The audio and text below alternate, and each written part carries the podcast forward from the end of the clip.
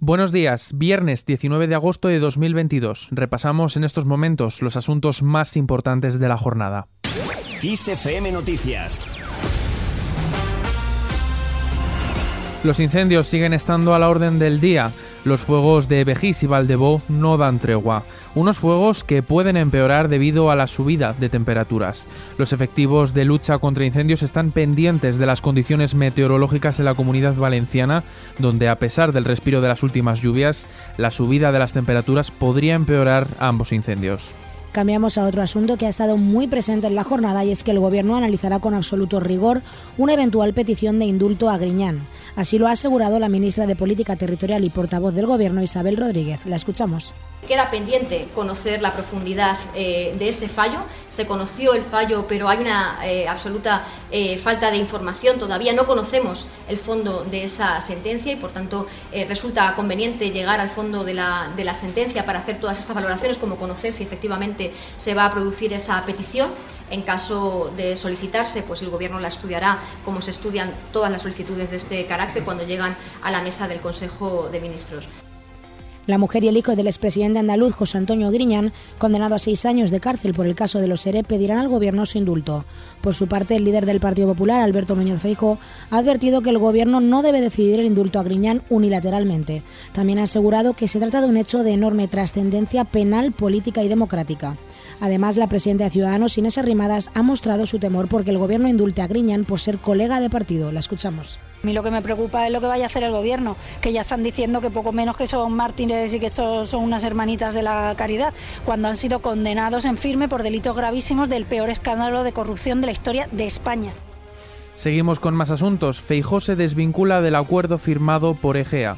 El presidente del Partido Popular, Alberto Núñez Feijó, se ha desvinculado del acuerdo para la renovación del Consejo General del Poder Judicial. Además, ha alegado que su antecesor no le entregó ningún documento al respecto durante el traspaso de poder. Le escuchamos. Evidentemente que no conocía ese documento porque a mí nadie me dio ese documento. Ese documento además no ha sido nunca valorado en el Comité de Dirección del Partido Popular en el comité de dirección anterior ni en el actual. Fuera de nuestras fronteras, día 176 de guerra. Zelensky dice que no es realista negociar en medio de la invasión. El presidente ucraniano Volodymyr Zelensky ha afirmado que no es realista plantearse negociar la paz con Rusia mientras la invasión continúe y las tropas rusas sigan matando ucranianos. Más cosas, la central nuclear de Zaporilla continúa siendo el epicentro. El presidente ucraniano ha reclamado a la ONU que promueva la salida de los rusos de la central y la convierta en una instalación protegida. En la reunión que se produjo este jueves entre el presidente turco Erdogan, el secretario general de Naciones Unidas Antonio Guterres y Zelensky, el presidente turco ha intentado relanzar algún tipo de alto al fuego como primer paso para acabar con la guerra, aunque este escenario sea profundamente improbable viendo la evolución de la invasión. Lo que sí puede llegar a desbloquearse es la presencia de tropas rusas en la planta nuclear de Zaporilla.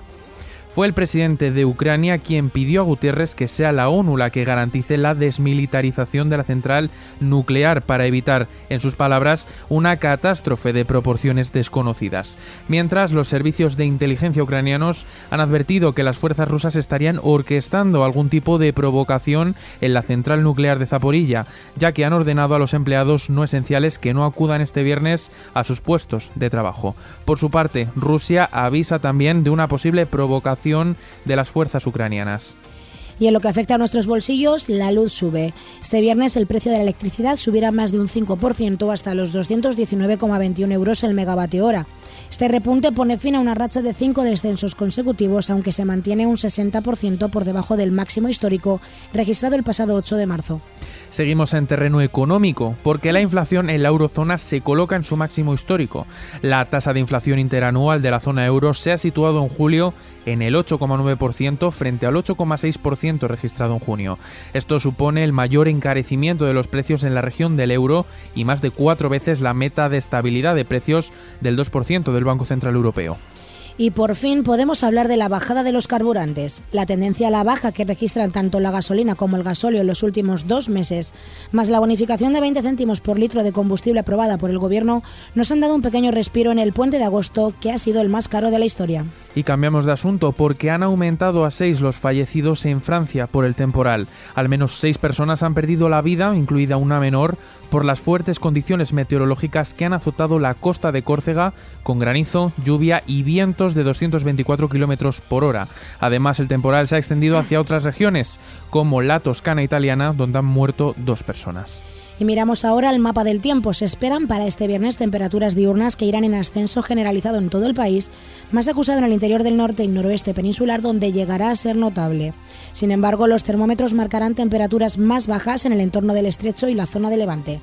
También las temperaturas mínimas aumentarán en el tercio oeste peninsular y se mantendrán con pocos cambios. Y terminamos con el tacto y la vista, dos sentidos separados al nacer.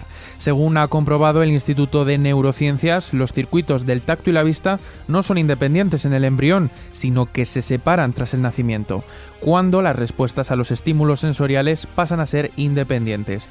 Con esta noticia lo dejamos por el momento. La información continúa como siempre puntual en los boletines de XFM y ampliada aquí en nuestro podcast XFM Noticias. Con Cristina Muñoz a la realización, un saludo de Adrián Martín y Vanessa García. Que tengáis un buen día.